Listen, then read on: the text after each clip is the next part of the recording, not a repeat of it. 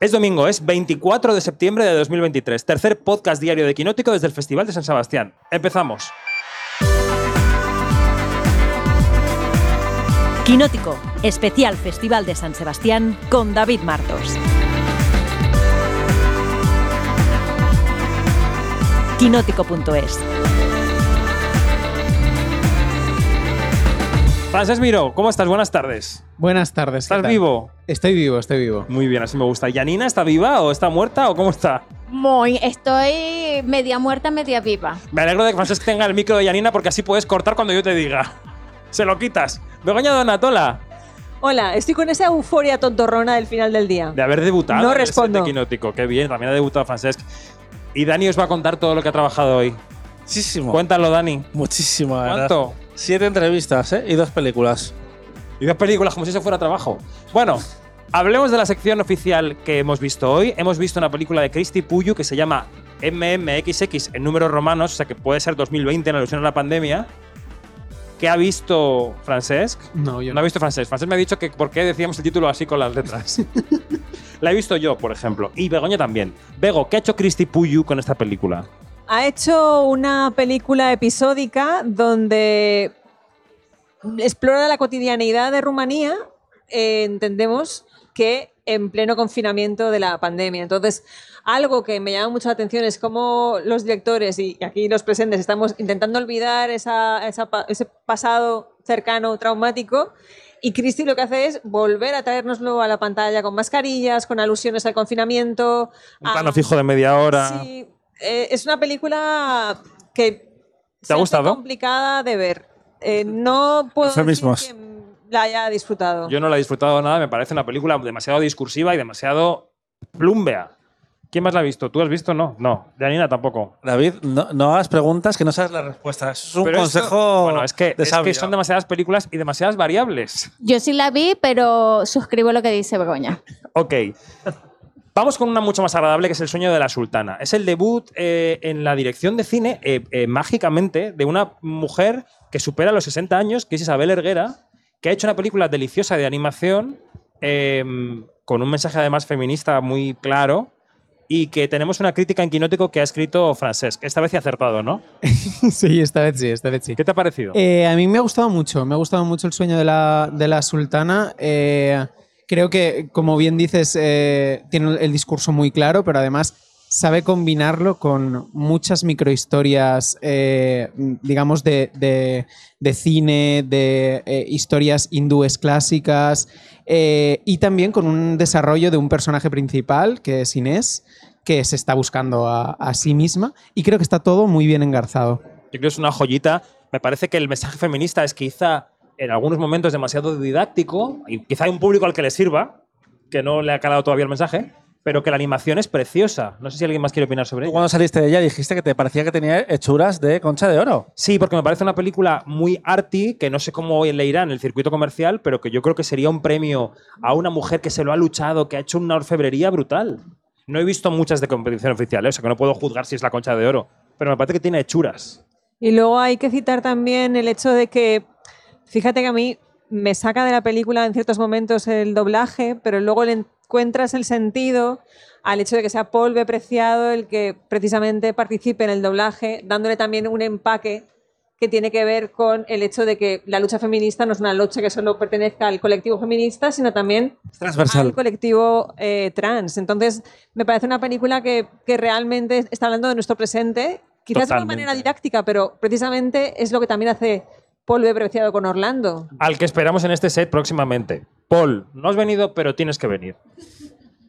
Dani, has visto también Ex-Husbands, no solo la has visto, sino que aquí he pasado por este set el equipo del sueño de la sultana y ha pasado el equipo entero de Ex-Husbands, de Noah Pritzker. Aquí han pasado equipos de todo tipo. Solo han faltado de fútbol, Han pasado equipos que no habían pasado nunca. Sí es. De hecho, es que esta película americana, que está aquí gracias a un permiso del sindicato de actores SAG-AFTRA, eh, ha causado como sensación la rueda de prensa porque ha estado una hora, el doble de, lo normal, y es la segunda película de un director bastante joven, porque además lleva ocho años sin hacer una película.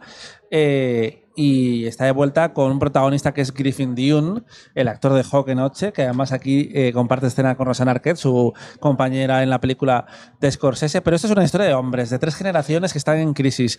Uno es un, hombre de unos 65 años que está a punto de divorciarse, el otro es un hombre de treinta y tantos que es James Norton que va a casarse y el, el más joven, Miles Heiser, es un eh, chico gay que está en una especie de relación con un hombre casado. Así que la masculinidad y el divorcio y el matrimonio son los temas que están ahí vertebrados en la película. Y es una comedia muy agradable, como muy bien escrita, que es muy obvia en sus referencias a Lubitsch, pero que se ve con mucho gusto, la verdad. No sé quién de vosotros la había visto. ¿Qué te pareció, Bego? A mí me ha gustado mucho y tiene ese sabor neoyorquino que puede tener las películas de Baumbach o las películas de Woody Allen también. O sea, yo tenía como unos referentes ahí que la estaba viendo, era como, como volver a casa, ver una película así. Y hay un elemento que me parece muy interesante también en la película, que es la paternidad. El hecho de que eh, descubrimos que nuestros padres son humanos, no son esos superhéroes cuando empiezas a descubrir sus fallos. Y precisamente en esta película lo que descubres es que después de 35 años casados, tu padre se va a divorciar.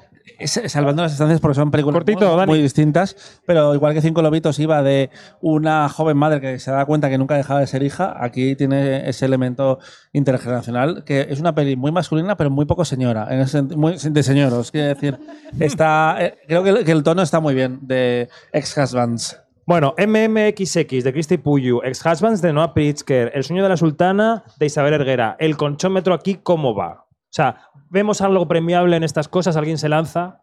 Conchómetro, hola Argentina. Hola, hola América. ¿Qué? ¿Algo premiable? Jani está muy callada. Darle un micro. Es que la, la ha silenciado hoy. Eh, sí, yo creo que el sueño de la sultana podría tener bastantes posibilidades, no solamente por la conexión que tiene con los feminismos y todo esto, sino también porque es un trabajo impecable de, de animación y yo creo que ya es hora que, que se premie una película de animación y esta yo creo que te- tiene todo el mérito. Quédate con el micro. Porque han pasado por aquí el productor y la directora de Blondie, que es el debut de Dolores Fonsi detrás de la cámara, que han estado fantásticos en sus entrevistas, han estado muy divertidos. Contadnos quiénes la habéis visto, porque yo no la he podido ver, aunque me habla todo el mundo muy bien de ella. ¿Qué es Blondie y por qué tenemos que verla?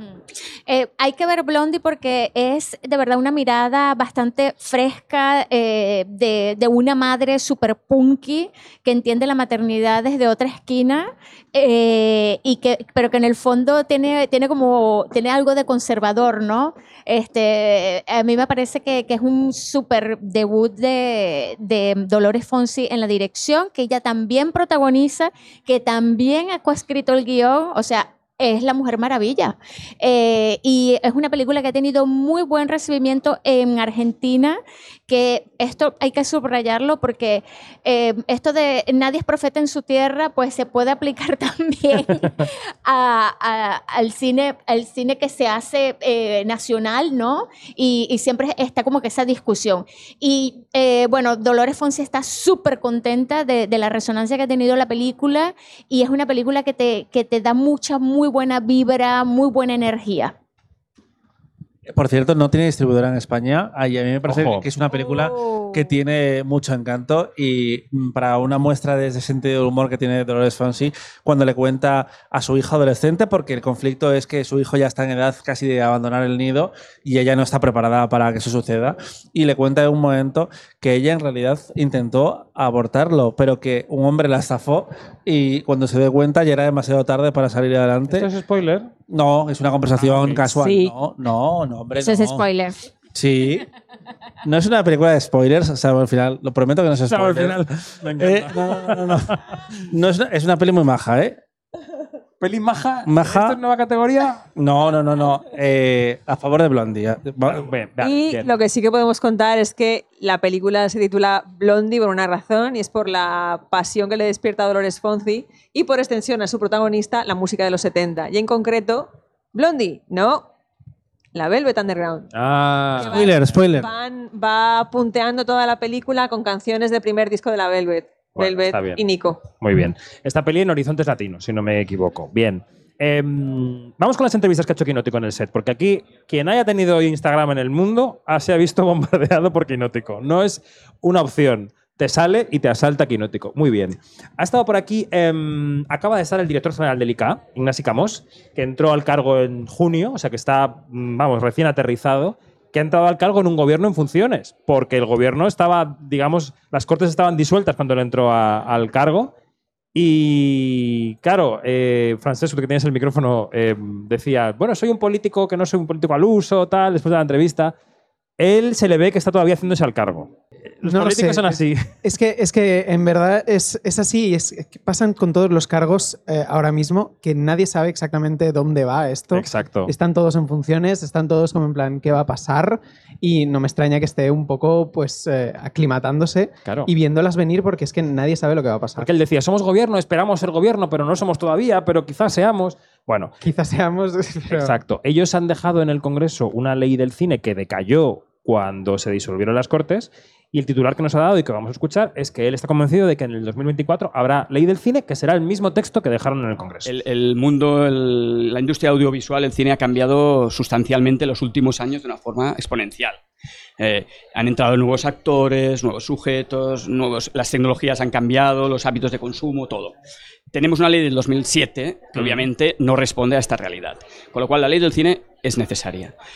Lamentablemente, como comentabas, al disolverse las Cortes anticipadas, estaba en el Congreso y el texto mm, decayó. ¿eh? Mm. El objetivo del gobierno es presentarla próximamente, a la que, se- a la que ya se constituya gobierno y dejemos de estar en funciones. Esperamos seguir siendo gobierno y entonces presentarla en el Congreso y volver a lanzar los debates ya parlamentarios para aprobarla. Eh, esperamos tener ley del cine en el año 2024. O sea, esperamos tener ley del cine del año 2024.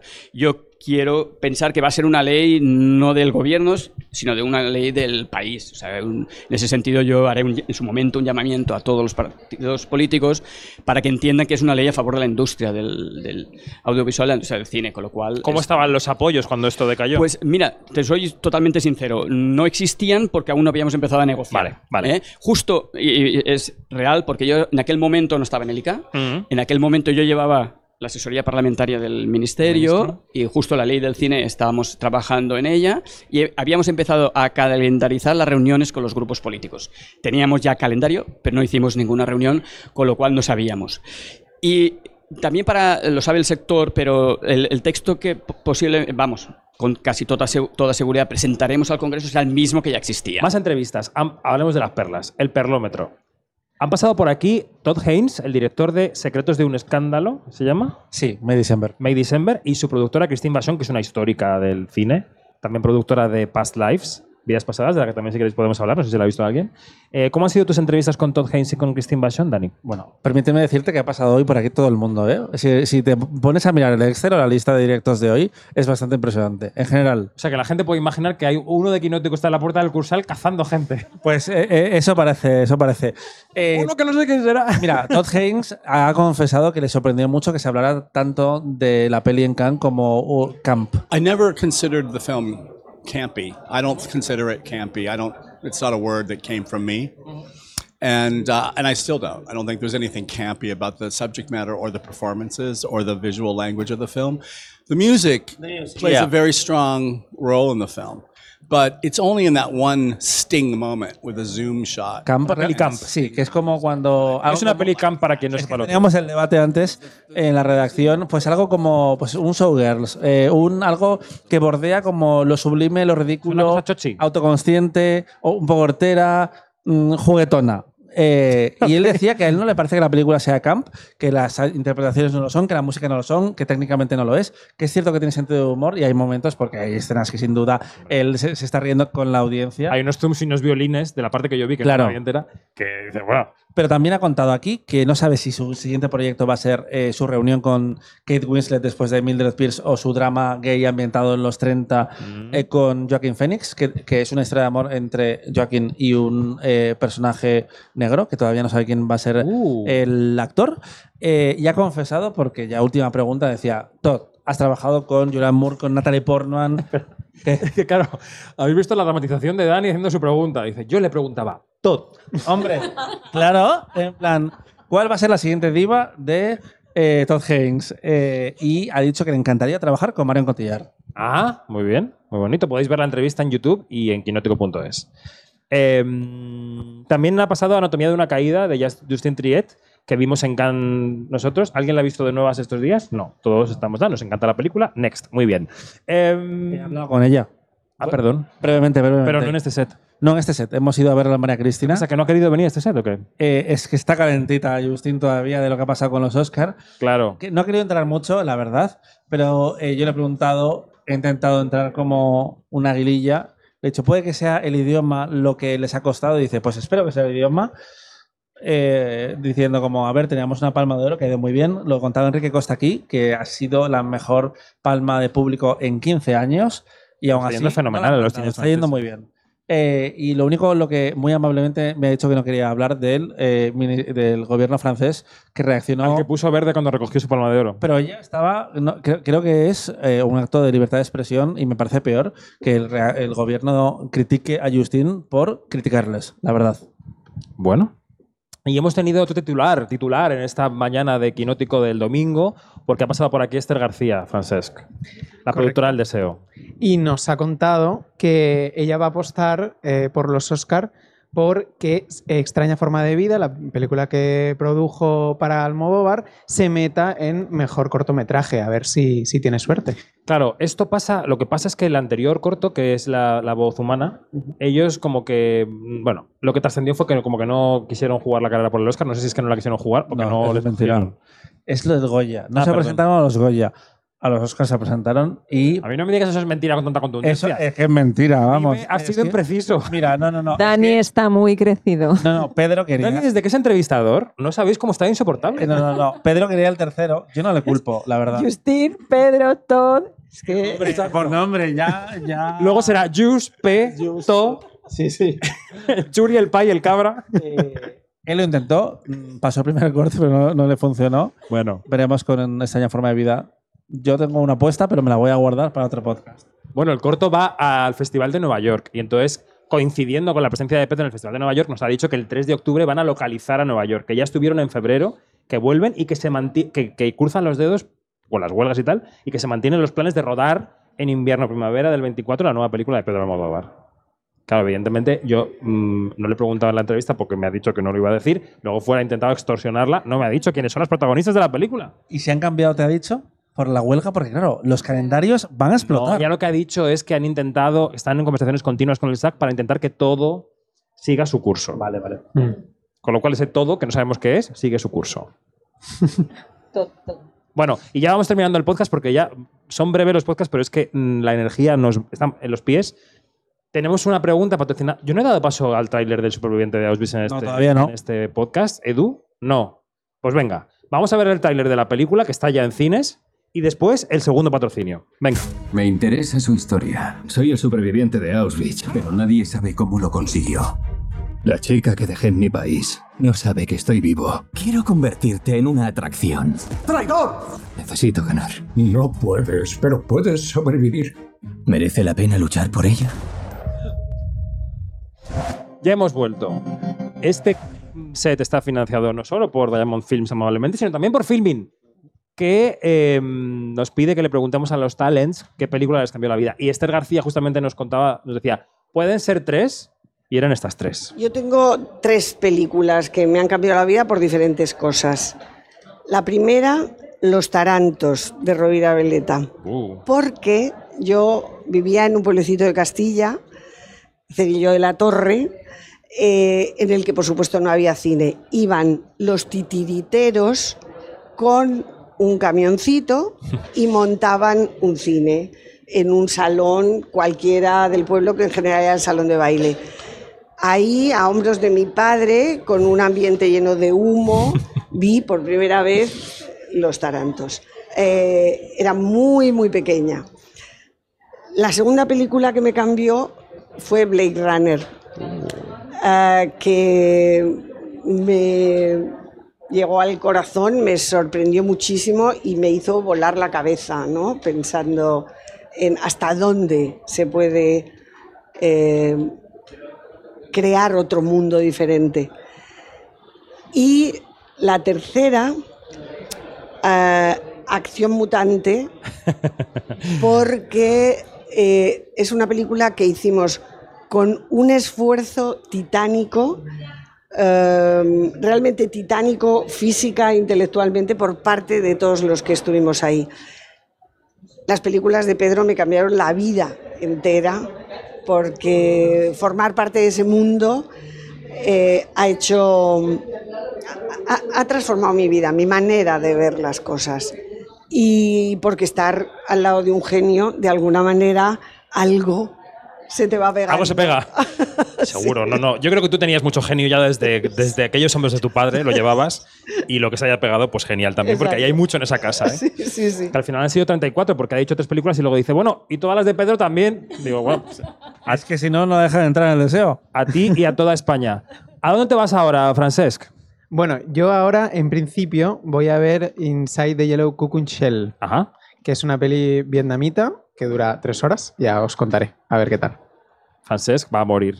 Yo lo vaticino. Yanina Pérez Arias, ¿dónde vas ahora? Eh, me voy a ver El otro hijo. ¿Qué es es? una producción colombiana. Ajá. ¿Y vendrán aquí por el set? Van a venir para acá. Perfecto. Begoña, ¿dónde vamos? Al cóctel de Unifrance. Hay que hacer relaciones diplomáticas con Francia. A ver si enderezamos la cosa. vamos para allá, Begoña y yo. ¿Y tú dónde vas? Yo creo que me voy a apuntar con Begoña a pedir cuentas a, a Francia entera por lo de Justin Triet. Y después voy a ver la peli de Todd Haynes en plan gustito, porque yo he hecho- estoy echando de menos la vida en el principal un poquito y el chafardeo después de las películas. Bueno, pues esta noche se, proyecta un On Silence de Joaquín Lafosse, que se ve hoy, la comentamos mañana, y luego hay una fiesta de Filmax que hoy celebra su 70 aniversario, que ha estado aquí Carlos Fernández también celebrando este tema. Y el director del Festival de Gijón también ha estado aquí, y un montón de gente. Muchísima gente, más gente que horas. Francesc, Janina, Begoña, Dani, hasta mañana. Hasta mañana. Hasta Nos mañana. vemos.